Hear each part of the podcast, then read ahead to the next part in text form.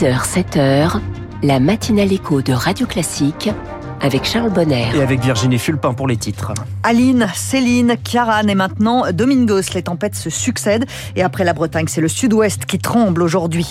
Le Hezbollah va-t-il entrer pleinement dans la guerre au Proche-Orient? Les tensions sont grandissantes à la frontière entre Israël et le Liban.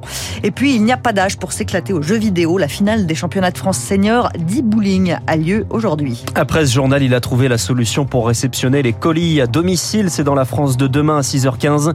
Le portrait de Friedrich Hayek dans les classiques de l'économie avec Natacha Valla à 6h20 et puis un passage par la musique avec Laure Maison, c'est juste avant le journal de 6h30. Virginie Fulpin, après la Bretagne et le Nord, c'est le Sud-Ouest qui va être touché par des vents violents. On est à peine remis du passage de Kiaran qu'il faut déjà se préparer à l'arrivée de Domingos. Une nouvelle tempête va toucher le pays ce week-end, beaucoup moins forte. Plusieurs départements sont déjà en alerte orange, les deux départements corse et au Sud-Ouest, la Gironde, les Landes et les Pyrénées-Atlantiques. En Aquitaine, c'est presque un rendez-vous hebdomadaire avec les vents. À il y a 15 jours, Céline, il y a une semaine.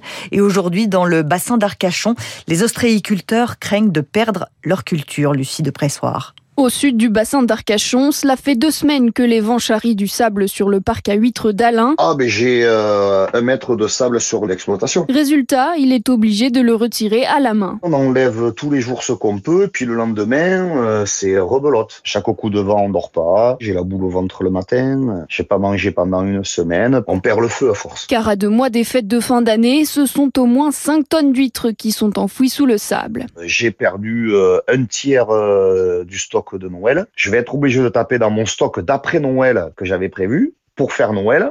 Et donc, du coup, ça va me faire un décalage sur toute l'année pour la vente. Et il se trouve que même ce qu'on arrive à sauver, ça a fait un effet de bétonnière avec les vagues. Et maintenant, on a perdu une taille sur toutes les huîtres. Avec à la clé des pertes économiques et aucun moyen d'anticiper.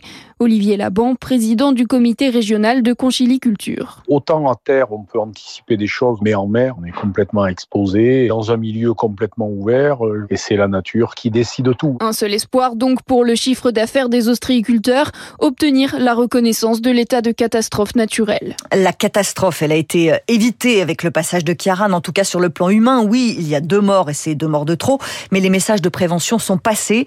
Les dégâts, eux, sont importants, des centaines d'arbres à terre plus de 600 000 foyers encore privés d'électricité ce matin et des transports toujours perturbés. Le trafic SNCF reprend petit à petit en Bretagne, mais il n'y a aucun TER dans les Hauts-de-France.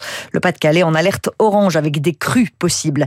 Et puis Caran a durement touché l'Italie également. La Toscane subit de fortes inondations, des hôpitaux inondés notamment à Florence et à Pise. 6h03 au Proche-Orient, on attend la prise de parole du chef du Hezbollah. Le Hezbollah va-t-il entrer pleinement dans la guerre? Et faire basculer le conflit dans une autre dimension. C'est ce qui se joue alors que la situation est déjà tendue à la frontière entre Israël et le Liban. L'armée israélienne a visé des infrastructures du Hezbollah hier encore et la milice chiite affirme avoir attaqué 19 sites militaires israéliens. Alors, que va dire Hassan Nasrallah? Ce qui est sûr, nous dit le directeur adjoint de l'IRIS, l'Institut des relations internationales et stratégiques, Didier Billon, c'est que le Hezbollah sait ce qu'il a à perdre en cas d'entrée dans le conflit le Hezbollah résonne sur le temps. Et c'est pas une organisation qui décide sous des impulsions. Donc ils savent très bien que s'ils rentraient dans des opérations militaires de grande ampleur, alors les risques de perte d'hommes, de matériel, etc. contribueraient à les affaiblir. Or, je considère que le Hezbollah a aussi un agenda national libanais et qu'il est obligé aussi de tenir compte de l'opinion publique libanaise. Il intègre aussi probablement ces paramètres dans sa réflexion. Donc, il n'y aura que des choix par défaut. Mais vous savez, la rhétorique des dirigeants chiites est en général suffisamment sophistiqué pour que, quelle que soit la décision qu'ils prennent, ils parviennent à la justifier. Pendant ce temps-là, Israël dit avoir totalement encerclé Gazaville. L'État hébreu va renvoyer tous les travailleurs gazaouis pour couper tout contact avec le territoire. Un nouveau durcissement alors que le chef de la diplomatie américaine arrive en Israël aujourd'hui. Anthony Blinken va demander des mesures concrètes pour épargner les civils palestiniens. La France, de son côté, va envoyer un deuxième porte-hélicoptère transformé en bateau-hôpital au large de Gaza. Vladimir Poutine se rappelle à nos bons souvenirs. Le président russe acte la sortie de son pays du traité interdisant les essais nucléaires. Alors ça peut paraître effrayant comme ça, mais il faut relativiser. Ce traité n'est jamais entré en vigueur, faute de réunir un nombre d'États suffisant. Les États-Unis ne l'ont jamais signé, par exemple. Ulrich Bouna est un spécialiste de l'Europe de l'Est. Pour lui, il faut quand même surveiller le risque de prolifération nucléaire. Très honnêtement, ça change pas grand-chose, euh, soyons honnêtes. En revanche, si jamais les Russes allaient au-delà, c'est-à-dire lancer un essai nucléaire, là pour le coup, je pense qu'on changerait véritablement de dimension et ce serait relativement inquiétant parce que déjà d'une part, ce serait une légère nord-coréanisation de la Russie qui du coup commencerait à se comporter véritablement en état voyou euh, avec la puissance nucléaire, au-delà des menaces. Et euh, même si elle reste symbolique, cette ratification, je trouve aussi, marque une étape de plus finalement dans la volonté de la Russie de finalement couper un à un tous les ponts qui lient la Russie à l'ordre international qui existe aujourd'hui. Des propos recueillis par Baptiste Coulon. L'Assemblée plénière des évêques de France s'ouvre aujourd'hui au menu un point d'étape sur les victimes d'abus sexuels dans l'Église. Ça fait deux ans déjà que le rapport sur les violences sexuelles dans l'Église française est paru. 330 000 victimes avaient été recensées, seules 1313 ont fait une demande de réparation et il n'y a que 700 dossiers qui sont traités. Ça semble ridicule comme chiffre par rapport au nombre énorme de victimes, Rémi Fister. Seulement 450 victimes ont été à ce jour indemnisées avec un montant plafonné à 60 000 euros, deux ans après la reconnaissance de la responsabilité systémique de l'Église par les évêques de France, François Deveau est dépité.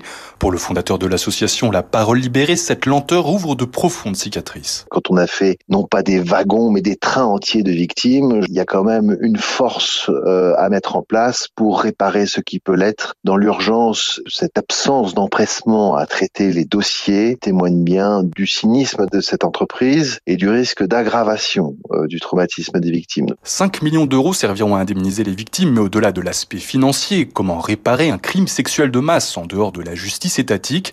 Une question épineuse tant les attentes sont différentes, explique Marie Derain, présidente de l'instance nationale indépendante de reconnaissance et de réparation. Il y en a euh, qui ont été accompagnés pour pouvoir en parler à leur épouse. Ça peut être aussi euh, des choses autour de l'écriture, ou qui ont souhaité des courriers qu'elles pourraient remettre à leur leurs enfants. Il y en a d'autres qui ont souhaité, sur la tombe d'un agresseur, de pouvoir dire euh, ce qu'elles auraient aimé pouvoir leur dire s'il avait encore envie. Cette justice dite restaurative est tellement unique et sensible que le barreau de Paris va créer ce mois-ci une formation pour les avocats qui souhaiteraient accompagner plus de victimes dans leur démarche. Pour le maintien de l'AME, 3000 soignants publient une tribune dans le journal Le Monde pour réclamer le maintien de cette aide médicale d'État pour les étrangers sans papier.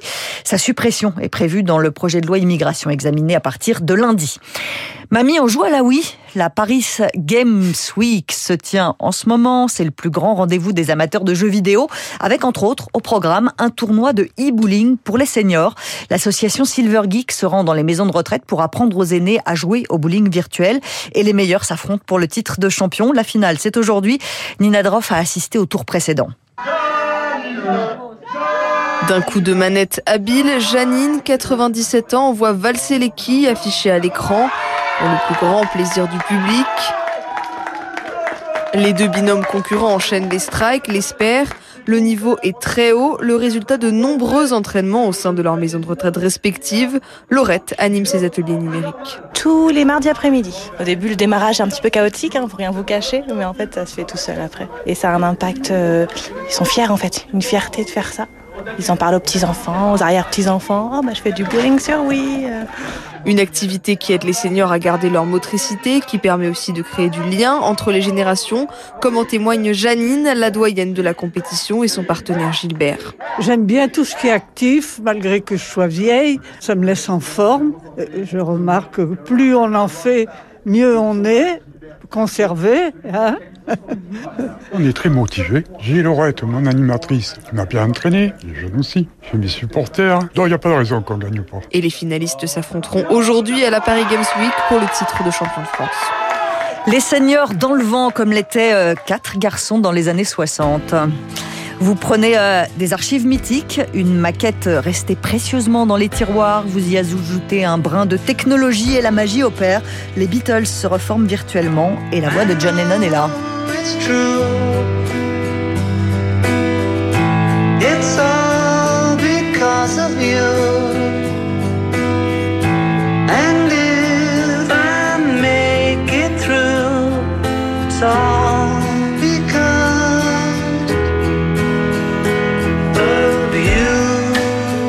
Now and Then, le bien nommé, hein, c'est le titre des Beatles, dévoilé à 15h hier. Et mais c'est pas si mal. Bah, je suis d'accord avec vous, c'est pas si mal. Chacun pas se fera si son opinion. hein. Évidemment, mais les fans des Beatles, je suis sûr qu'ils adorent. Merci Virginie Fulpin. C'était le journal de 6 heures. Le prochain point sur la formation, c'est dans une demi-heure. Un avenir avec des robots, tiens, on en parlait. Sans travail, Elon Musk imagine le futur, c'est dans les titres de l'économie dans un instant. Puis la France de demain, le premier invité de cette matinale éco, le fondateur des boîtes de colis box. C'est ça, la France de demain.